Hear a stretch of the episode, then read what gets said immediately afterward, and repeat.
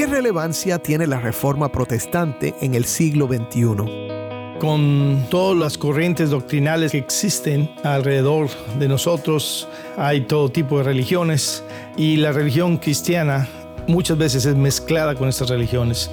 Es importante tener algo que nos da un fundamento y en sí define nuestra fe. Y yo creo que estas solas, cinco solas, son muy importantes para ello.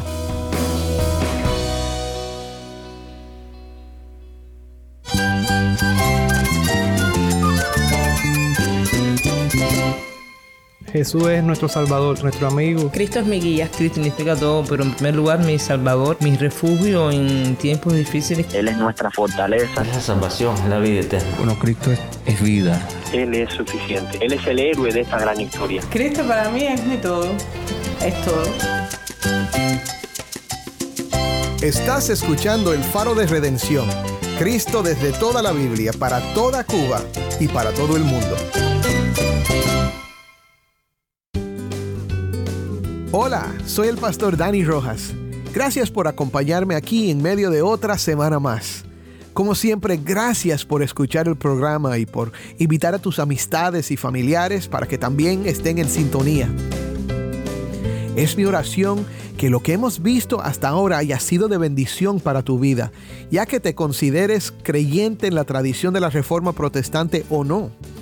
Nuestro enfoque ha sido la gracia de Dios para pecadores y el redescubrimiento de verdades creídas por la iglesia durante toda su historia, aunque olvidadas por algunos durante un tiempo. Hoy regresamos a una entrevista anterior realizada por nuestro locutor anterior, el pastor Dan Warren, quien entrevistó a un gran amigo de El Faro de Redención, alguien que sé que ora por ti como oyente y por el ministerio el pastor Juan Arjona, originario de Veracruz, México. Sé que sus comentarios respecto a la sola que estudiamos hoy serán de mucha bendición para ti en nuestra serie de las cinco solas de la Reforma. Hoy llegamos a sola gracia. Así que quédate conmigo para escuchar esta entrevista desde el baúl de El Faro.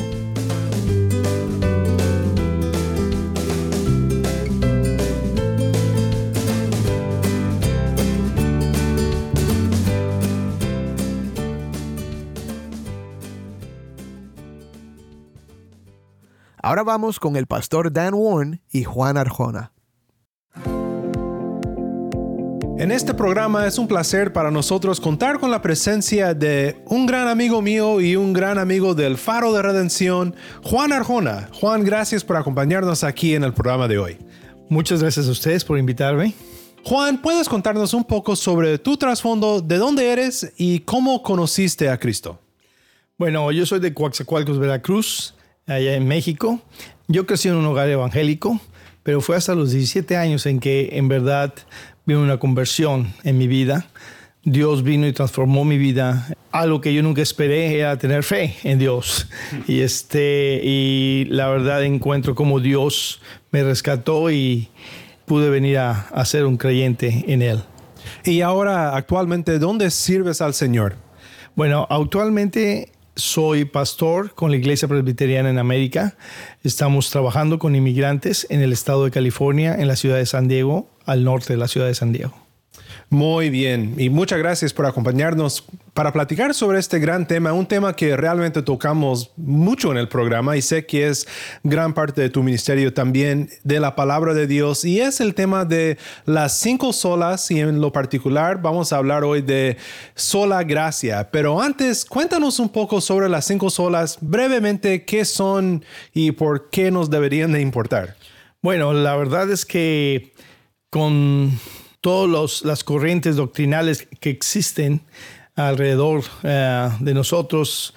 Hay todo tipo de religiones y la religión cristiana muchas veces es mezclada con estas religiones.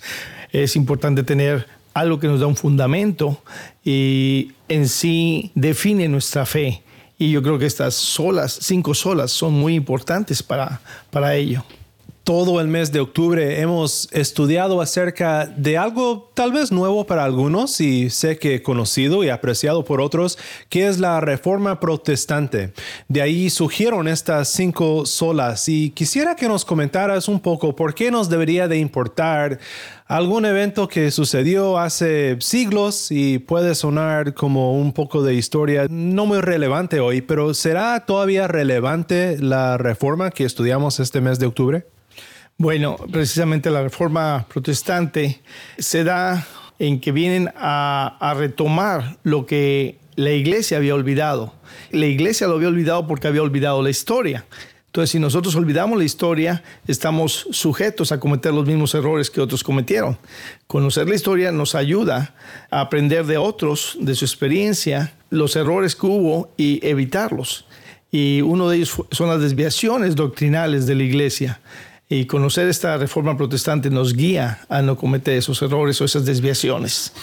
Me parece muy buena observación porque somos tan dados a olvidar lo más básico aún de nuestra fe, lo más básico de lo que Cristo ha hecho por nosotros y es el Evangelio. Y creo que esto nos lleva al tema de hoy, que es la sola gracia, porque de todas las cinco solas, creo que muchas veces pensamos creer en que la salvación es por sola gracia, pero en lo práctico, cuando realmente vivimos la vida cristiana, uh, se nos olvida qué significa vivir por sola gracia. ¿Puedes contarnos un poco sobre cómo enfatizas esto en tu ministerio, de que la gracia no solo es la puerta de entrada al cristianismo, sino que es muchísimo más que eso? Bueno, eh, muchas veces nos equivocamos pensando que porque ya conocí el Evangelio el mensaje de la cruz, el regalo que Dios me da de salvación, yo ya no tengo que pensar en ello. Y la verdad, tenemos que volver cada día a la cruz de Cristo, tenemos que volver cada día a ese Evangelio que nos recuerda que somos salvos por gracia, pero también nos ubica a la realidad de que somos pecadores. Y lo que muchas veces nosotros llamamos el ya y el todavía no. ¿Sí? Aunque Cristo nos haya santificado, el Padre nos haya declarado justos delante de Él por la fe en su Hijo, sabemos que cada día cometemos fallas, cometemos pecados y tenemos que volver a agarrarnos a esa cruz que nos da el perdón, la gracia infinita de nuestro Dios. En Pablo, en Filipenses, eh, nos recuerda varias veces eh, cómo es importante para nosotros agarrarnos de la gracia. ¿sí? Creo que hay una carrera que nos desgasta cada día, ¿sí? que es tremenda en nuestra lucha contra el pecado, en nuestra lucha contra una cultura que nos quiere oprimir o que nos quiere apartar de Dios. Y la única manera en que nosotros podemos vencer, que podemos salir adelante, es tomarnos de esa gracia maravillosa que nos ayuda a sostenernos. ¿Y por qué crees que en esa carrera cristiana, que es tan dura, es tan difícil, somos rodeados de tantos tropiezos y tanta oposición? ¿Por qué es que los cristianos siempre regresamos a confiar en nosotros mismos? ¿Cuál crees que sea la raíz de nuestro problema de estar más enfocado en lo que nosotros podemos hacer y en nuestras propias obras, nuestros propios esfuerzos, que simplemente aferrarnos y a estar gloriándonos en la gracia de nuestro Cristo. Bueno, precisamente volviendo a esto de Filipenses, Pablo enseña que es muy fácil confiar en, nuestros eh, propios logros, creer que nosotros lo logramos, olvidarnos que es Dios quien pone en nosotros el querer como el hacer su buena voluntad, como dice en el capítulo 2. Es algo importante para nosotros darnos cuenta que el origen del pecado de nosotros viene de Adán y Eva, ¿sí? Queremos ser como fue Adán, eh, en el mismo sentido de que ser iguales a Dios. Y hay mentiras que se nos acercan que son tentadoras, decirnos, tú eres buen cristiano, tú, tú, tú, tú has logrado mucho. Todo lo creemos. Sí, y la gente viene y te, adula, te dice, oye, qué buen trabajo has hecho, eh, qué bonito ministerio tienes. Y eso nos engaña. Y decimos gloria a Dios. No, no, gloria a Dios, pero realmente nos damos la palmadita en la espalda. Así, ah, nos gusta, nos agrada la adulación. Y entonces pensamos, oh, sí, soy bueno. Pero no lo decimos. Y cuando algo sale mal, decimos, ¿por qué? Si yo soy bueno. Entonces, es darnos cuenta que quien hace todo es Dios. Y a nosotros nos da la gran oportunidad de participar en ello. Eso es gracia. Eso es la gracia de Dios obrando en nuestras vidas. Mi tentación es irme a divertir y hacer otras cosas. pero es el Espíritu Santo quien me mueve al Señor cada día a buscarlo, a buscar su rostro. ¿Sí? Y debo darme cuenta que eso es gracia, es la gracia de Dios obrando en mi vida para crecer a la estatura del varón perfecto que es Cristo y también para no caer en la vanidad. Son muy buenas observaciones y creo que me hace pensar en momentos en mi vida cuando he pensado, sí, soy salvo por sola gracia, pero ahora pues manos a la obra porque tengo que hacer progreso en mi santificación. Y seguramente eso sí requiere el gran esfuerzo mío, pero es difícil, ¿verdad? Distinguir entre qué es lo que se nos requiere a nosotros qué es lo que es nuestro deber en la santificación y qué es lo que viene de Dios. Y no sé, a veces nos hacemos bolas tratando de, ver cómo es toda la vida por sola gracia. ¿Nos puedes explicar un poco sobre cómo es la vida cristiana en obediencia al Señor? Realmente no una cuestión de obras, sino una cuestión de gracia también. Bueno, eh, la obediencia es una respuesta en gratitud a nuestro Dios y sabemos que no es para ganar la salvación, sino lo acabo de decir, es gratitud. Entonces, la vida cristiana no es, ok, soy salvo por gracia, Dios me perdona mis pecados. Y hay que, eh, encontramos en la escritura que cuando sobreabundó el pecado, sobreabundó más la gracia. Bueno, entonces puedo decir, no tengo que preocuparme en la disciplina de la santidad o, de la oración. Vivo como quiero, Y hago lo que quisiera. Pero, pero no es así. O sea, Pablo, y en las escrituras encontramos cómo el Señor nos exhorta ¿sí? Tomar esa responsabilidad como hijos de Dios y esforzarnos, pero es de nuevo, esforzarnos en lo que Dios pone en nosotros. En sí, tenemos una responsabilidad más fuerte que la gente que no conoce, porque este es un tesoro valiosísimo y tenemos que cuidarlo en el sentido de esmerarnos a hacer las cosas para la honra y gloria de Dios todo el tiempo. Muchos piensan que cuidar es nada más decir, ay, la voy a perder. No, no, no, es, es, es, cuidar algo maravilloso que Dios nos está dando como un regalo y, y que Él nos ayuda a llevarlo adelante. Como Pablo dice en otro lugar, debemos de caminar de una manera que es digna del Evangelio que hemos recibido. Juan, seguramente hay personas que nos sintonizan, alguien que nos escucha, que escucha esto de la gracia, pero quizás no sabe, no conoce muy bien la historia de qué fue lo que Cristo hizo para que nosotros recibiéramos esta gracia. ¿De dónde viene la gracia de Dios o más bien de quién viene y qué ha hecho para nosotros? Bueno, Dios desde la eternidad nos ha amado. Dios crea al hombre. El hombre falla al querer ser como Dios. Encontramos que en esto el hombre tuvo todo. Un mundo perfecto, un ambiente perfecto, una mujer perfecta. Pero en toda esa perfección que Dios le da al hombre, el hombre lo desecha por querer ser como Dios. El pecado nace en el corazón del hombre. Y el hombre necesita ser rescatado. Pero el hombre no puede no puede por su mismo codicia en su corazón, el pecado que hay en su corazón, lo empuja a alejarse de Dios, no acercarse a Dios. Dios, conociendo esto, sabiendo esto desde la eternidad, en la eternidad Él planea nuestra redención. Podemos decir incluso que la gracia tiene una historia que empieza antes de la historia. Oh, definitivamente. Antes del universo fuera creado, la gracia de Dios está en Dios, ¿sí? Y eh, es, es parte de Dios. Y Dios determina en ese plan maravilloso, que es histórico, enviar a su Hijo. Es, es el pacto del Padre con el Hijo para poder nosotros alcanzar esta gracia. Y Dios sabe que solo el Hijo, haciéndose hombre, en esa perfecta obediencia que Él lleva aquí en la tierra, puede ser el Cordero que va a tomar nuestro lugar para pagar por el pecado. La gracia es gratis para nosotros pero tiene un costo muy alto para Dios. Sí, es muy cierto. Y es algo que la gente a veces no pone atención en ello. Ahora, la gracia es ese favor inmerecido, ¿sí? O sea, es recibir lo que no merecemos. Eso es gracia. Misericordia es no recibir el castigo que merecemos. Entonces, al venir Jesús, al morir en la cruz por nosotros, nos abre esa puerta nueva, ese camino nuevo a Dios en el cual el Espíritu Santo viene a trabajar en nuestros corazones para traernos esa fe que necesitamos nosotros para creer. Dios es maravilloso en este, en este plan, porque aún nosotros no podemos producir la fe. Y es el Espíritu Santo que viene darnos la fe para poder, y la sabiduría para poder entender este mensaje de amor de Dios. Y ahí está la conexión realmente entre la sola fe y la sola gracia. No tenemos ni la capacidad de, de, ver con ojos de fe a Cristo y recibir esta gracia hasta que Dios en su gracia nos da la fe para creer. Así es, así es. La fe es un don de Dios. Pablo lo escribe en Efesios 2 y es muy claro en ello. Es un don maravilloso. Dios también da este, este don de manera diferente encontramos gentes que tienen una manera de manifestar esta fe en una manera tremenda y otros en una manera quizás más discreta.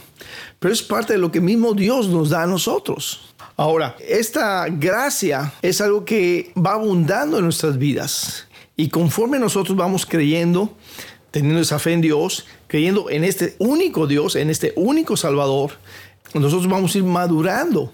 Pero es parte de lo que el Espíritu Santo está haciendo en nosotros que es una obra irresistible de Él. Sigue siendo gracia, porque sigue siendo algo que no merecemos y Dios nos sigue dando a nosotros. Es a veces demasiado glorioso para ser verdad, pero es verdad. Juan, antes de terminar, ¿por qué no hablas con aquel que nos escucha que todavía está tratando de discernir lo que es la verdad? ha escuchado muchas religiones que ofrecen este camino al éxito o aquel camino a la satisfacción, pero no sabe por qué el cristianismo es distinto. Y yo pienso que la gracia es lo que hace distinto al cristianismo. Puedes hablar con esa persona y solo pídele que considere lo que es Cristo Jesús para nosotros. Gracia de Dios, gracia sobre gracia. Es muy cierto que la fe cristiana se distingue de todas las religiones del mundo encontramos en las demás religiones que el hombre está buscando algo que lo haga sentirse bien o ganarse el favor de sus dioses. Eh, hay quienes van a hacer peregrinaciones a un lugar, hay quienes tienen que lograr ciertas cosas, pero aún así al final no hay seguridad. Es parte de, de lo vano de las religiones del mundo, la idolatría que hay afuera. Como decía al principio, el hombre trata de autojustificarse y aún en los cristianos sucede. Pero si tú estás buscando a Dios, puedo decirte que la gracia de Dios ha empezado a trabajar en tu vida. Él va a venir a derramar ese amor en tu corazón, a abrir tus ojos. Considera la fe cristiana de algo que es un regalo. Cuando se nos regala algo, lo recibimos. Es un regalo. No tenemos que pagar por él. Dios, si tú estás buscando a Dios, Dios está tocando. Está tocando tu corazón, está abriendo tu mente. Y quizás lo importante aquí es voltear tu rostro a Dios y decirle, ayúdame incredulidad. Dame fe. Yo creo que eso es muy importante, en el sentido de que al estar buscando, quiere decir que Dios y el Espíritu Santo te está atrayendo al Padre. Pero tienes que ver que no hay otro camino excepto depositar esa inquietud, esa fe que está empezando a nacer en ti, en Jesucristo, como tu único y suficiente Salvador. No hay otro camino, no hay otra manera de llegar a Dios, más que por el camino nuevo que Cristo nos ha abierto. Ve lo maravilloso, lo que a ti te abruma de tu pecado, de tu vida, toda esa vestimenta que te pesa, Él la toma y te la quita y te pone una vestimenta nueva, blanca, pura, que es su rectitud, su justicia. Y por sola gracia es completamente gratuito para el que pone su fe en Cristo. Así es. Es como llegar a una tienda con tus ropas sucias de quizás de vagabundo y que te digan, quítate toda esa ropa, ponte este traje nuevo. Perfecto, bello, hermoso, y no tienes que pagar.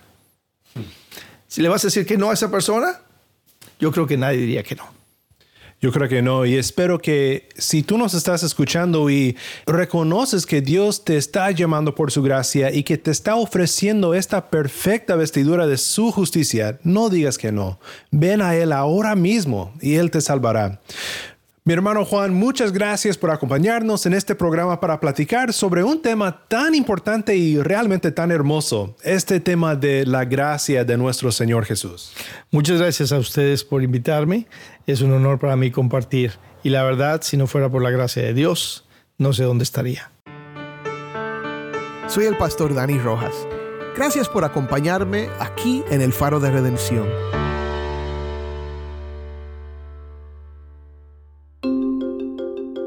Damos las gracias a Juan Arjona por compartir con nosotros sus observaciones bíblicas acerca de la sola gracia.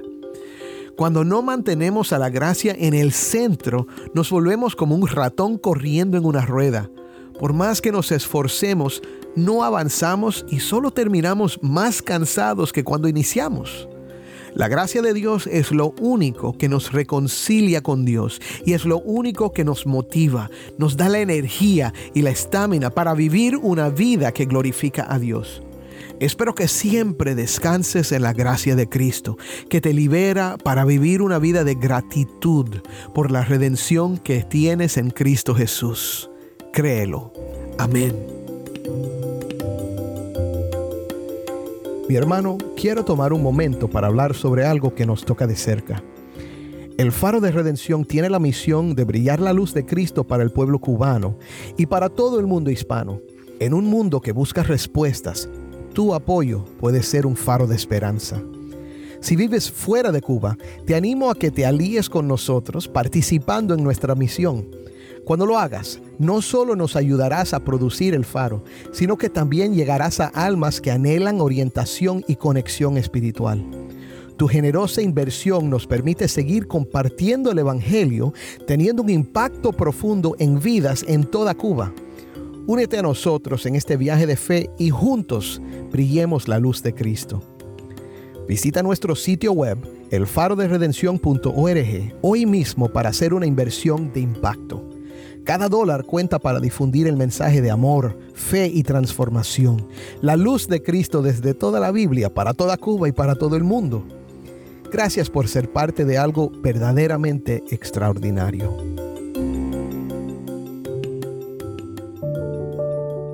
Oremos juntos. Padre Celestial, eres el gran Dios de gracia, aunque muchas veces seamos demasiado ciegos como para reconocerlo. Gracias por perdonarnos en Cristo Jesús cuando por fe nos aferramos a tu promesa. Gracias por ser un Dios que nos otorga gracia sobre gracia en la persona de tu Hijo. Te pedimos que siempre nos mantengas cerca de Él en todo lo que hacemos. Cuando nuestros pecados nos agobien, llénanos de fe para recibir tu gracia y para confiar solo en ti. Ayúdanos también por tu gracia a que vivamos siempre agradecidos por esta salvación tan grande que hemos recibido de tu mano. En el nombre de Cristo, amén.